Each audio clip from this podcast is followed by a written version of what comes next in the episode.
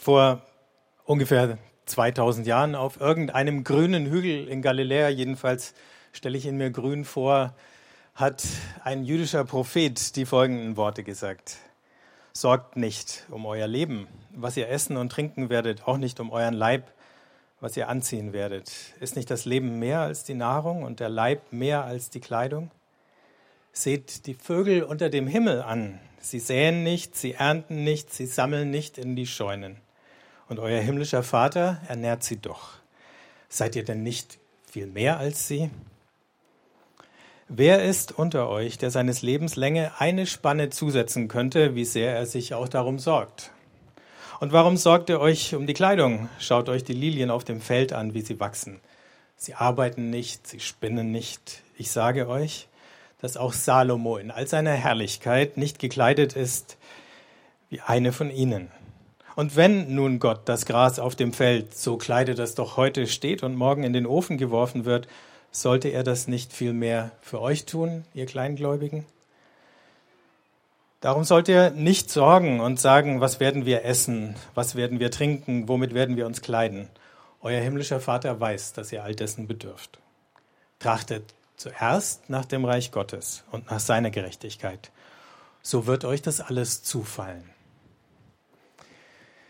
diese Menschen, zu denen Jesus diese Worte gesagt hat, die sich da unter freiem Himmel versammelt hatten, um ihm zuzuhören, die haben zu den Verlierern der damaligen Zeit gehört. Die waren in der überwiegenden Mehrheit Leute, die auf dem Land gelebt haben und das Leben damals auf dem Land war schwierig. Das waren die, die bedroht waren von Schulden. Und wenn du verschuldet warst, dann war das der erste Schritt in eine Spirale, die immer weiter runtergegangen ist. Das sind Menschen, die früh genug gelernt haben aus ihrer Umwelt, denen niemand das erzählen musste, dass ihrem Leben nichts geschenkt wird. Dass jeder schauen muss, wo er bleibt. Oder wie wir manchmal sagen, bisschen zynisch vielleicht, jeder ist sich selbst der Nächste. Das hatten sie alle gelernt, damit waren sie groß geworden. Und auch wenn es bei uns weniger die Sorgen um Nahrung und Kleidung sind, dann sind es andere Dinge, ob unser Leben in die richtige Richtung läuft, ob die Dinge, die wir uns wünschen, von denen wir träumen, ob die in Erfüllung gehen, ähm, ob wir leben können, geachtet von den Menschen um uns her oder ob wir auch irgendwann zu den Verlierern und möglicherweise den Verschuldeten gehören, so wie die Leute damals. Und die meisten von uns haben früh gelernt, dass dir in diesem Leben nichts geschenkt wird. Vielleicht haben wir es aber gar nicht gelernt, vielleicht hat es uns nur jemand gesagt und wir haben es geglaubt, aber es ist gar nicht die Wahrheit. Aber wenn wir, sich, wenn wir, uns umschauen hier in unserer Leistungsgesellschaft, äh, wenn du Karriere machen willst, ist jeder ein potenzieller Konkurrent und das fängt schon an im Studium, wo dann soll zumindest vorgekommen sein, der eine die Bücher vor den anderen versteckt, damit er einen kleinen Vorteil hat beim Schreiben von den Arbeiten oder damit nicht irgendjemand ihm zuvorkommt und sie woanders versteckt. Wenn du in den Job einsteigst, kriegst du oft genug nur noch einen befristeten Vertrag angeboten und Jobs werden ausgelagert, um Sozialkosten zu kürzen und zu sparen. Das ist die Welt, in der wir leben. Wir hatten mal sowas wie einen Sozialstaat, aber den hat man wegrationalisiert, weil er zu teuer geworden ist. Und die großen Firmen sagen uns, Menschlichkeit können wir uns nicht mehr leisten. Wir sind in der globalen Konkurrenz, im Wettbewerb mit allem und jeden. Und wenn es so ist, dass das Leben ein großer Wettbewerb ist, verschärfen dann Ausländer und Flüchtlinge dann diesen Wettbewerb noch mehr, wenn wir sie hier reinlassen? Das fragen zumindest manche und denken es und begehen, wie wir gleich sehen werden, den großen Irrtum. Aber diese Angst, diese nagende Angst, zu kurz zu kommen, die kennen wir alle. Und die schleichende Sorge, dass all das, was wir erreicht haben in unserem Leben, mit einem Schlag, mit einer dummen Wendung des Schicksals irgendwie kaputt gehen könnte, die kennen auch viele, die Angst vor dem Absturz. In so einer Leistungsgesellschaft wie unserer wird selbst das Ich zu einem Projekt. Das ist nie fertig. Das muss immer verbessert und optimiert werden. Und dieses Besserwerden ist nie zu Ende. Es ist nie genug. Selbst die Freizeitsportler dopen jetzt schon. und wissen nicht, was es mit ihrer Gesundheit macht. Keine Anspielung auf den Triathlon heute oder so. Ne? Aber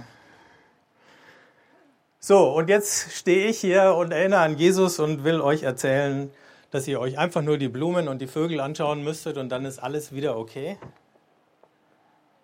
Ganz genau. Die Leute, die Jesus damals zugehört haben, waren auch keine Träumer und sie waren vor allen Dingen keine Faulpelze. Aber wenn du ein schlechtes Jahr mit schlechten Ernten hattest, dann waren deine Rücklagen verbraucht. Wenn nochmal eins kam, hattest du Schulden. Und wenn nochmal eins kam, dann musstest du dir Geld leihen und Zinsen zahlen in einem zweistelligen Bereich damals. Dann wurdest du gepfändet, dann wurdest du Tagelöhner und wenn du Pech hattest, irgendwann sogar Sklave. Ganz unten in der Nahrungskette und es konnte ganz schnell gehen. In so einer Welt, wo das so schnell gehen kann, greift Misstrauen um sich, der Zusammenhalt unter den Leuten schwindet, weil wenn jeder auf sich schauen muss, dann hat man ja keine Zeit mehr auf die anderen mitzugucken und die Resignation nimmt zu. Fressen und gefressen werden, der Stärkste überlebt, so sehen jedenfalls viele die Welt. Nicht nur die soziale Welt, sondern die Welt an sich. Aber, auch wenn das wahr ist, es ist nur ein Ausschnitt aus der Wirklichkeit. Wenn wir um uns herschauen, sehen wir nämlich auch, dass wir umgeben sind von Schönheit und zwar von verschwenderischer Schönheit. Nicht nur die, die äh, die Gärtner der Universität hier im Schlossgarten angelegt haben, aber selbst wenn wir rausgehen, einfach nur in den Wald, auf die Wiesen und aufs Feld, auch wenn es da jetzt schon trocken ausschaut, sehen wir das. Wir sehen eine unglaubliche Vielfalt von Arten, von Tieren und Pflanzen. Wir sehen, wie alles irgendwie zusammengehört und wie auch wir Menschen nur leben können, weil es eben all diese anderen Arten gibt auf der Welt bis in die absurdesten Kleinigkeiten hinein hängt alles zusammen und ist alles unglaublich kompliziert, aber eben auch verschwenderisch, bunt und vielfältig. Ich habe vor einer Weile gelesen von Forschern, die eine Vogelart erforscht haben und die gefragt haben, warum dieser Vogel singt. Und dann haben sie zuerst gedacht, der Vogel singt, um sein Revier zu markieren. Und die These hat für eine Weile funktioniert. Dann haben sie gesagt, der Vogel singt, um einen Partner zu finden zur Aufzucht dann von Jungvögeln. Dann war die Brutzeit vorbei und der Vogel hat immer noch gesungen. Er hatte sein Revier, die Kinder waren groß und der Vogel hat noch gesungen. Irgendwann blieb den Forschern gar kein anderer Schluss mehr übrig, als dass der Vogel aus reiner Freude am Singen singt. Keine Nützlichkeit, kein Zweck mehr. Einfach nur aus purer Freude am Singen singt so ein Vogel. Also gibt es auch das, in dieser Welt, in dieser Schöpfung. Und auf genau das verweist Jesus und sagt, wir leben in einer großzügigen Welt, in der jede Art ihren Platz hat, die ständig neues Leben hervorbringt, in der ein Gleichgewicht da ist, wenn alles gut funktioniert, von Geben und Nehmen und wo jeder nur das nimmt, was er wirklich braucht. So funktioniert es im Leben. Wenn wir heute hier stehen und die Luft oder sitzen in eurem Fall und die Luft atmen, die wir atmen, dann ist der Sauerstoff, von dem wir leben, in der Luft da, weil vor Hunderten von Millionen Jahren Bakterien und Pflanzen angefangen haben, Sauerstoff in diese Luft reinzubringen, die, wenn das nicht gewesen wäre, giftig wäre und kein Leben zugelassen hatte. Nur deswegen sind wir heute hier und die, die wir sind. Alles hängt mit allem zusammen, jeder hängt von jedem ab. Deswegen ist es auch Quatsch, nur auf sich selber zu schauen. Können wir lernen, dass das nicht nur christlich ist, sondern natürlich so zu denken und so zu handeln. Also von der Fülle her zu denken, statt vom Mangel her zu denken, vom Teilen her zu denken, statt vom Hamstern zu denken, vom Danken her zu denken, statt von der Sorge oder gar von der Gier, von der Schönheit her zu denken und nicht vom Gebrauchswert, von der Verletzlichkeit alles Lebendigen und von der Zärtlichkeit Gottes her. Wenn wir uns darauf einlassen, so zu denken, dann findet eine Wende statt in unserem Kopf, in unseren Herzen, eine Wende vom Ich zum Wir. Und in dieses Wir sind nicht nur andere Menschen oder die anderen Geschöpfe, sondern ist auch Gott eingeschlossen. Eine Wende von der Sorge zum Staunen und vom Kämpfen darum, dass es reicht, zum Reich Gottes, mit dem Jesus ja schließt. Dieses Reich, in dem ein väterlicher, fürsorglicher Gott das Sagen hat. Nicht so ein launischer Despot, der in seinem Kontrollwahn jeden straft, der aufmuckt. Nicht einer, der fern und desinteressiert ist und ab und zu seine Steuereintreiber vorbeischickt und schaut, ob die Bilanz stimmt. der väterliche und der fürsorgliche Gott oder gern auch der mütterliche Gott. Jesus lädt uns ein, einfach mal locker zu lassen, die Sorgen loszulassen, die Augen aufzumachen, nicht dran zu denken, was morgen oder übermorgen ist, das kommt von ganz alleine, sondern einfach hier und jetzt mal aufzuatmen und ruhig zu werden. Und dann erstickt die Ungewissheit, die wir ja nicht wegnehmen können aus unserem Leben und aus unserer Welt, nicht das Gute, was schon da ist. Dann verstellt mir die Frage nach der Zukunft, auf die ich vielleicht gar keine Antwort weiß, nicht den Blick drauf, wo jetzt schon neben mir in meiner unmittelbaren Umgebung Leute sind, die genauso verletzlich und bedürftig sind wie ich selber. Heute, hier und vor Gott sind wir alle gleich. Gleich geliebt, gleich geachtet. Daraus kann was radikal Neues entstehen. Wenn wir unsere Probleme, die wir haben in unserer Welt oder die kleinen, die wir in unserem persönlichen Leben haben, lösen wollen, dann müssen wir lernen, neu zu denken. Was uns Jesus hier sagt, ist eine Einladung in so ein neues Denken. Und deswegen möchte ich euch einladen, wenn ihr von hier nach Hause geht, gönnt euch den Luxus, irgendwo Pause zu machen, euch noch mal kurz niederzulassen, wenn ihr den Vogel singen hört, aus purem Spaß am Singen.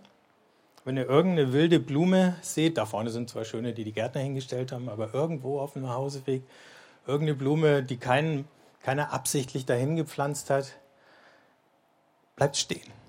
Schaut eine Weile hin, freut euch an der Schönheit und denkt an diesen großzügigen Gott. Und wenn ihr wollt, dann schaut, dann spürt und dann vertraut und dann dürft ihr auch singen aus lauter Freude. In dem gleichen Kapitel, aus dem ich gerade vorgelesen habe, steht das Vaterunser, das Gebet, das Jesus seinen Jüngern beigebracht hat. Und ich möchte euch einladen, dass wir dieses Gebet beten, weil es da um genau die gleichen Sachen geht. Gott zu vertrauen, um das täglich Brot und da ist alles eingeschlossen, was wir sonst noch brauchen. Aber es beginnt mit einer ganz anderen Bitte, nämlich dass Gottes Reich kommt und sein Wille geschieht. Schaffen wir das dazu aufzustehen? Das wäre schön.